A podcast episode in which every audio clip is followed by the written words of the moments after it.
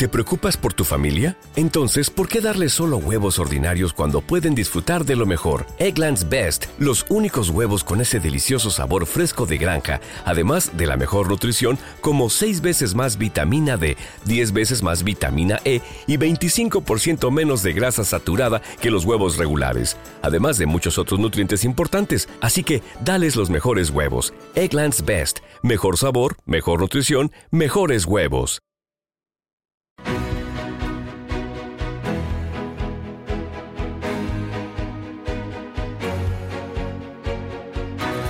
En Capital Intereconomía, Consultorio de Fondos. Y hoy este consultorio lo hacemos con Gabriel López. Gabriel, ¿qué tal? Buenos días, bienvenido. Eh, eh, buenos días, Susana, y felicidades. Gracias, que es CEO de Invertif. Oye, eh, vosotros en vuestra cartera estáis cada vez más pro emergentes. ¿Ocupan este año mucho más que hace dos, tres años? No, la verdad es que yo siempre he sido muy muy sensible a los emergentes porque es donde hay crecimiento por encima de la media, pero claro, todo depende del perfil de riesgo de cada cliente. Entonces, eh, dependiendo de él, eh, pues es una cartera moderada, como la mayoría, pues como máximo le pones un, un 10%, pero si ya es un perfil con más, mayor conocimiento de lo que es el riesgo, la volatilidad de estos mercados que existe, pues entonces sí que le puede subir. Lo malo es que y, dentro de las emergentes se incluye China, ¿no? Hoy en día, que desde mi punto de vista es país desarrollado pero ahí es que vemos muchísima volatilidad en, todas estas inversiones. El año pasado subieron un 40, el año antepasado un 19, el anterior bajaron un 20, entonces tienes que, que, pensar que es en el largo plazo, pero que sí que son economías con una clase media en crecimiento y que siempre te va a dar rendimientos superiores. Cuando hablamos de emergentes, ¿opinas lo mismo de renta variable emergente que de renta fija emergente y opinas lo mismo de Asia que de Latinoamérica? Bueno, no tiene absolutamente eh, eh, nada que ver. Eh, sí que es cierto que hay una sensibilidad muy alta del dólar y de la renta fija americana sobre el resto de los activos. En, América Latina la gestión del COVID ha sido peor, están sufriendo muchísimo más y hay otros países emergentes que, ya hayan salido de, esa situación. Eh, ahora mismo eh, Turquía, eh, Sudáfrica, a pesar de lo que se pueda decir, Rusia, pueden ser mejores opciones tal vez que, América Latina. Voy a ir con los oyentes a ver qué plantean sobre fondos de inversión 915331851. Antes de ir con ellos, fondos que me protejan de la inflación, ¿qué hay en el mercado? ¿Qué tipo de activos tienen que tener en cartera?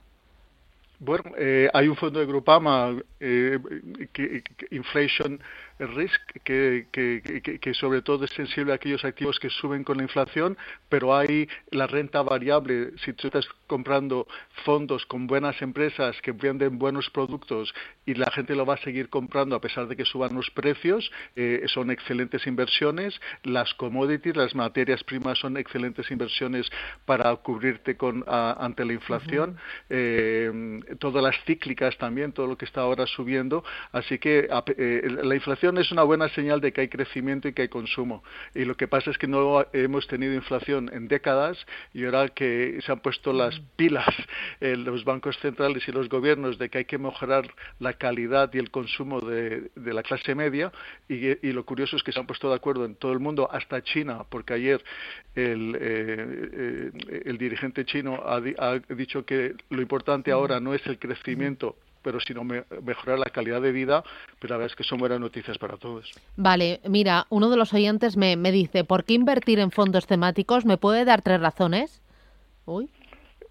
Sí, bueno, yo creo que es, es, es muy sencillo. Eh, son aquellos sectores que tienen crecimientos medios por encima eh, de, la, de crecimiento medio de la, de la economía. La economía mundial crece de media un 3%, pues todos estos sectores crecen muy por encima pues por diferentes, diferentes razones. Por ejemplo, el cáncer, pues porque todo el mundo, eh, el 40% de la población al final sufre del cáncer, pues es un sector en crecimiento. El sector del agua, porque en 10 años el agua va a ser escasa.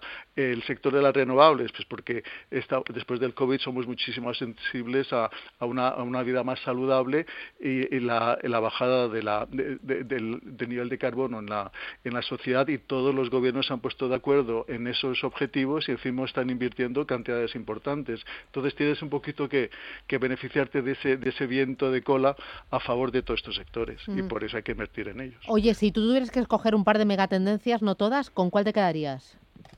Ahora mismo eh, es, son las cíclicas, porque son las que más han sufrido y las que más van a recuperar, y las materias primas. Mira, eh, uno de los oyentes me pregunta por el CPR Silver 8. Este es de Amundi, ¿verdad? Pues CPR, CPR. Sí, CPR pues es la, la, pata de Amundi que se dedica a los temáticos. Eh, no, no sé pues la verdad es que... Te hemos pillado. Vale, que eh, es, una, es también es un es, es un fondo muy sensible al, al a, la, a, la, a, la, edad de la población, Silver Age, ¿no? Más o menos como yo, que tengo ya 60 años, ¿no? Entonces, todo lo que es el consumo de, este, de, de, este, de esta um, capa de la sociedad, eh, pues invierte en él. Es igual como invertir en los fondos de millennials, pero esto invierte en aquellos sectores en que la, en que la, en que la gente mayor eh, vamos a consumir, pues por ejemplo el cáncer, eh, eh, todo el tema de la visión, todo el tema de la salud, eh, todo el tema de los viajes, eh, creo que es una muy buena idea. Mira, nos pregunta por un fondo de Fidelity que invierta en temas de conectividad todos los fondos de Fidelity son muy buenos. El de, el de tecnología eh, es muy bueno. El de el, el, eh, también tiene un, fondo nuevo eh, que invierte en, en, en, todo lo que es la sostenibilidad y, y, todos tienen excelentes gestores. La verdad es que, que, que, merece la pena. Mira, justo uno me dice por el Fidelity Sustainable Asia Equity Fund. Me pregunta por eso.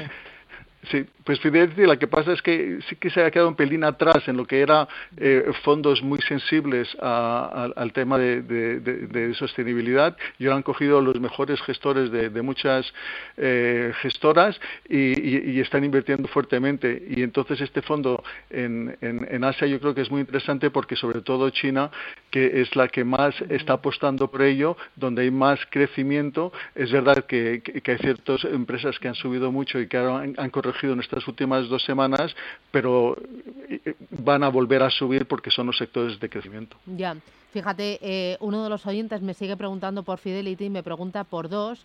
Eh, uno de ellos es el Fidelity Future Connectivity Fund y el otro el Fidelity Global Technology Fund. El de Technology eh, es, un fuera de serie, yo lo tengo. Y este de la conectividad es muy interesante porque es todo lo que es eh, la movilidad, todo lo que son los coches inteligentes, todo lo que es eh, la, tecnología del futuro, ¿no? Y, todas esas empresas que son sensibles y que dan servicio a ello, a la conectividad. También hay materias primas ahí detrás, el, el litio. todo eso son crecimientos por encima de la media y donde hay que tener parte de la cartera. Mira, me preguntan también, eh, María Muñoz, por el Pictet Biotech y el Pictet Nutrition. Epictet Nutrition yo lo estoy comprando ahora porque es muy sensible no solo al agua, sino también a la agricultura y como tú lo has eh, mencionado antes, pues todos estos sectores de materias primas que, eh, que, son muy sensibles a la demanda y la demanda de repente se cortó, ahora van a subir. El, el, el, el de Nutrition tiene una rentabilidad media eh, anual de retorno por encima del 10% y a mí me encanta.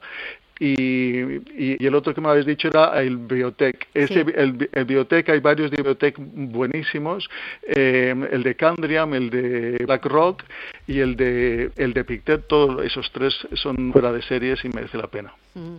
Mira, me pregunta también fondos. Quisiera entrar en un ETF que replique el MSCI World Healthcare. Eh, hay, hay, hay, varios eh, eh, y, BlackRock la verdad es que tiene eh, aquí hay que mirar el histórico de cada gestora y su especialidad y francamente los de BlackRock en lo que es healthcare eh, están arriba del todo y, en los ETFs igual así que ahí es donde yo me iría. Vale. Oye y luego fondos que inviertan en renta variable española ha cambiado tu percepción en los últimos meses Bueno, yo creo que, que, que, la renta variable española, vamos a ver, yo nací y me he criado eh, haciendo bolsa española y ha cambiado muchísimo. Hemos tenido nuestros años de gloria y ahora no tanto.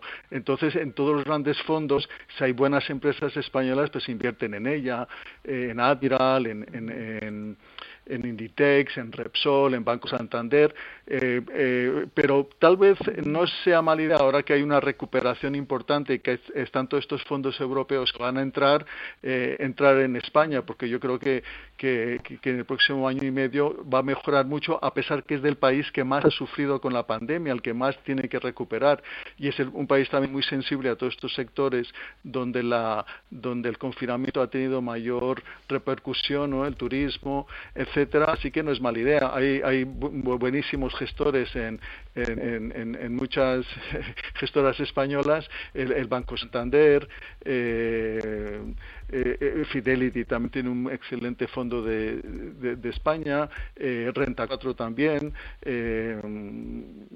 todas las gestoras más o menos tienen buenos fondos ahora bien situados para aprovechar esta recuperación, AZ Valor, todos. Muy bien. Pues eh, Gabriel López desde Inverdif, gracias por ayudar a los oyentes y por enseñarnos un poquito más de esta industria de fondos de inversión. Los temáticos están de moda, lo estamos viendo. Cuídate, gracias y feliz día. Adiós. Igualmente. Chao, chao.